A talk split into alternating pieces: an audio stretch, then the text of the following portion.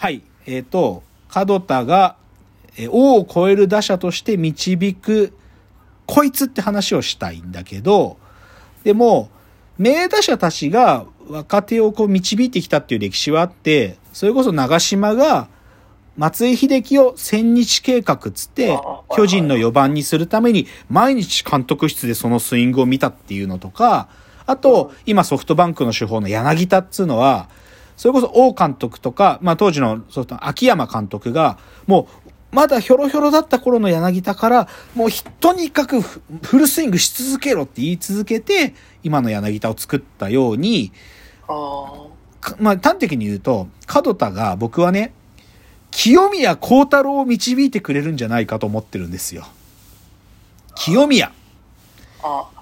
あで、これね、2018年6月18日のウェブスポルティーバの記事で、うんホームラン歴代3位、門田博光の清宮幸太郎分析が面白すぎるっていう記事があるのね。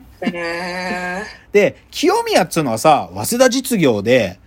あのーまあ、甲子園2回出て、で、まあ、もう、きもう、いろんな人の期待を背負って日ハム入ったけど、まだ正直言うと一軍で活躍という活躍すらできてないよ。うんでも、それこそ、ある意味、王さんの記録破りますっつって入団したぐらい、なんていうか期待も大きい選手なんだよね。僕も、あの、清宮が高2の時の、あの、神宮で、あの、決勝戦、多分日大三高との決勝だったけど、そこで清宮がホームラン打つの見たからね。で、こいつはすげえなと思ったけど、でも清宮はプロ入ってダメだよ。正直まだ全然ダメ。だけど、その清宮を、あの、門田が見てね、門田は清宮ものになるかもと思ってんだよね。どう、ちょっと書いてあるやついくつか読む。清宮はね、あのね、門田が言うにはね、彼はね、柔らかい背中を持っとるでしょう。あれがあるから強いスイングができるし、距離も出せる。わしの好きなタイプなんや、つって。なんか、柔らかい背中っつうのが大事で、なんかこうね、体が大きくない選手は、この強くて柔らかい背、まあ、多分背筋のことを言ってるんだと思うんだけど、この背中が柔らかいと体がぐっとしなってね、こう、力が伝わる、そういうスイングができるんやって門田は言ってるのよ。しかしね、だけど、渋い顔になってね、クエスチョンもあるんやっていうわけ。でうん、こんな A から出してるのに、なんで今風の形で打つんやと。で、清宮ってね、ちょっとこう足を開いてオープンスタンスっていうので構えるのね。うん、で、門田はここが気になるっつうの。オープンスタンスっていうのは、まあ、でもこれはね、利点があって、ボールがよく見えるのよ。その、体を開いて構えてるから、こう、体をこうやれる、こういうか、ボールが来る角度がよく見える。あーなほねだけどでも、門田はそこに文句つける。なんかね、見えすぎるのも良くないんだっつうんだよ。そう、球がこう入ってくる角度が見えすぎんのも良くないと。で、そんなもんはね、なんかね、流行りみたいなもんやつって、流行りもんになんか、髭流行れば伸ばすや、髭が流行れば、髭伸ばすやつが増えるのと、そんな同じような感覚でオープンスタンスやってるんちゃうかっつってて、だから、えそこがね、あの、清宮がダメなとこやって門田言ってんだよね。あとね、清宮がね、あのね、どんなボールも打ちすぎるっつってだからここが多分見えすぎるからだっていうところなんだけど、もうホームラン打つんだったら、とにかく真ん中近辺のボールを打ち損じないことだけに集中すりゃええんやと。アウトコースなんか手出す必要ないんやっつってて、清宮はだから多分ね、オープンスタンスでボールが見えすぎて、あっちこっちもう振りに行ってて、だからダメやっつってんだよね。そう。で、だでも、門田は清宮見てそう思ってるんだよね。で、だから、で、そのね、まあ、栗山秀樹って、栗山監督で、栗もいろいろ考えて決断したんやろし、清宮が今の時間どう過ごすかってこと考えてるんやろとか言うんだけど、でも、うん清宮を、もし門田に預けたら、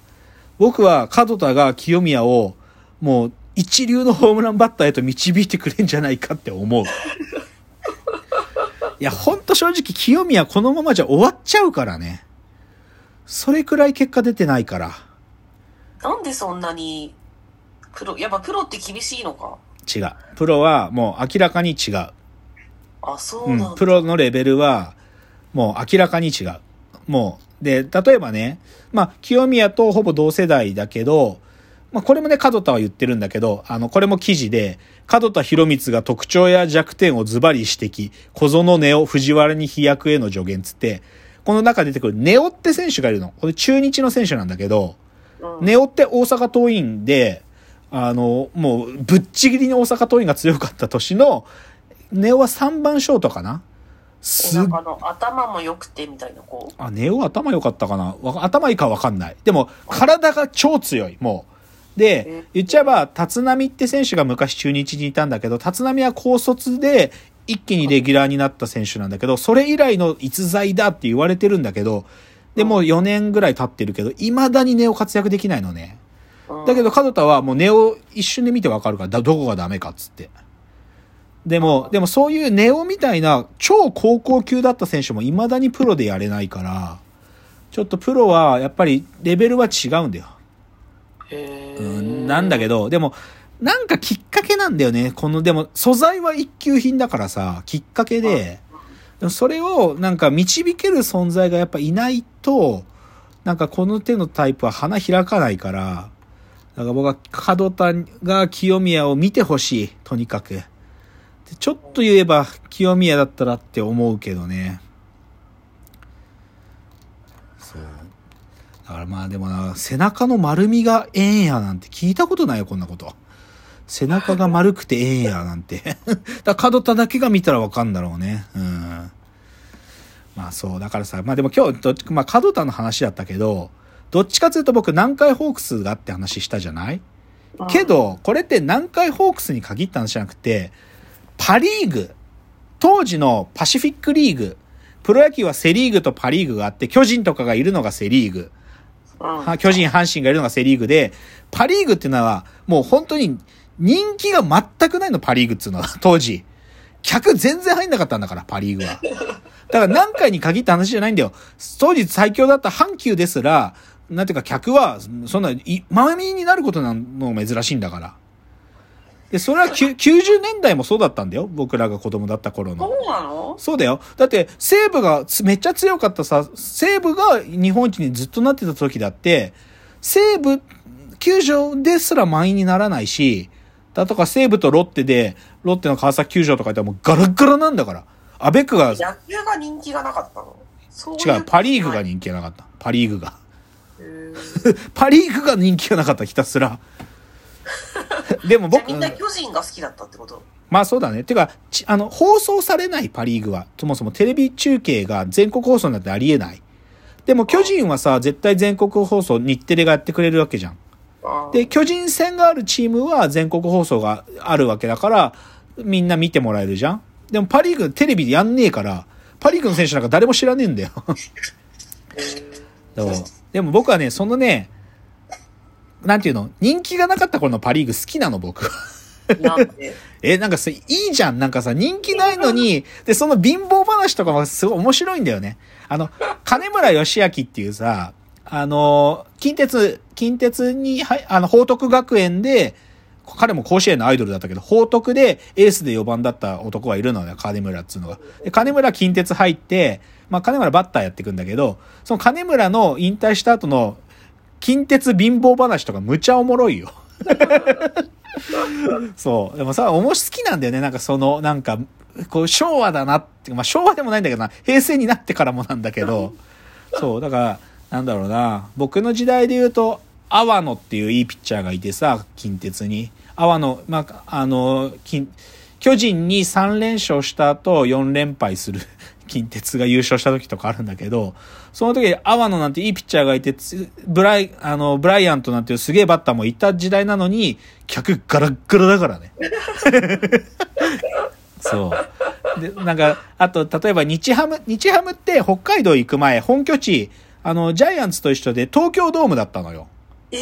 そうだよ。そうだよ。だから巨人と日ハムが交互に使ってたんだけど、巨人の試合の時は満員なわけよ。だけど日ハムの試合なんかガラッガラだから。でさ、なんだろう、すごいバブルの時代だったから、すごいトレンディー俳優みたいなのに西崎っていうピッチャーがエースだったのね。で、西崎さんキャーとか言われて、西崎かっこよかったから、西崎ってピッチャーは。西崎かっこいいっつって言われてたとしても、西崎が投げたとしても、ガラッガラだから。だからそういうさ、パリーグなんてもう、だから言っちゃえばね、さっき、あの、水島真司先生、パリ、パリーグはアブのおかげやなんていうのは、あもう、アブどころの話じゃなくて、水島真司先生がひた、水島さんはパリーグをずっとさ漫画にし続けてくれてるわけよ。うんだって、名君、ドカベンの選手たちはみんなパリーグ入ってるんだから。うん。だから、水島新司だけがパリーグの人気をなんとか下支えしてたんだよ。だからね、その、そういう不遇のパリーグ？で、その不遇の極みだよね。もう、角田なんて。だから、僕は、ある意味、不惑の大砲とか言うけど、これ、なんか、不遇不惑とか、なんかそういう言葉にしてあげたいな、角田は。なんかそ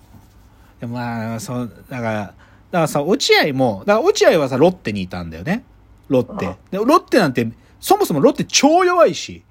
えー、超弱いけど、だから落合も、だから超弱いチームだから個人記録を追求できたわけ。弱えから。チームなんかどうでもいいんだよ。で、だけど、そっから、でもやっぱりプロ野球選手としては優勝したいとかさ、こううんスポットライトの下行きたいから、セリーグの中日行ってジャイアンツ行くわけだからさ。うんだからまあ、落合とかは、当然そのパリーグっつうのは、まあ、あるところから見切りよって。そう。だからまあ、そういうパリーグっつうのが、パリーグの歴史もうちょっとちゃんとやった方がいいのかな。またちょっとこの辺は考えましょはい。う。はい。ということで今日ちょっと門田博光。本当はな、ちゃんと参考文献とかあってちゃんと紹介したかったんだけど、なんか貧乏話にはもうちょっと盛り上がっちゃってできなかったんで、また話したいと思います。じゃあ、またご意見などご感想、あの、フォームからお送りいただくと嬉しいです。お別れのお時間がやってまいりました。わーわー言っております。お時間です。さよなら。さよなら。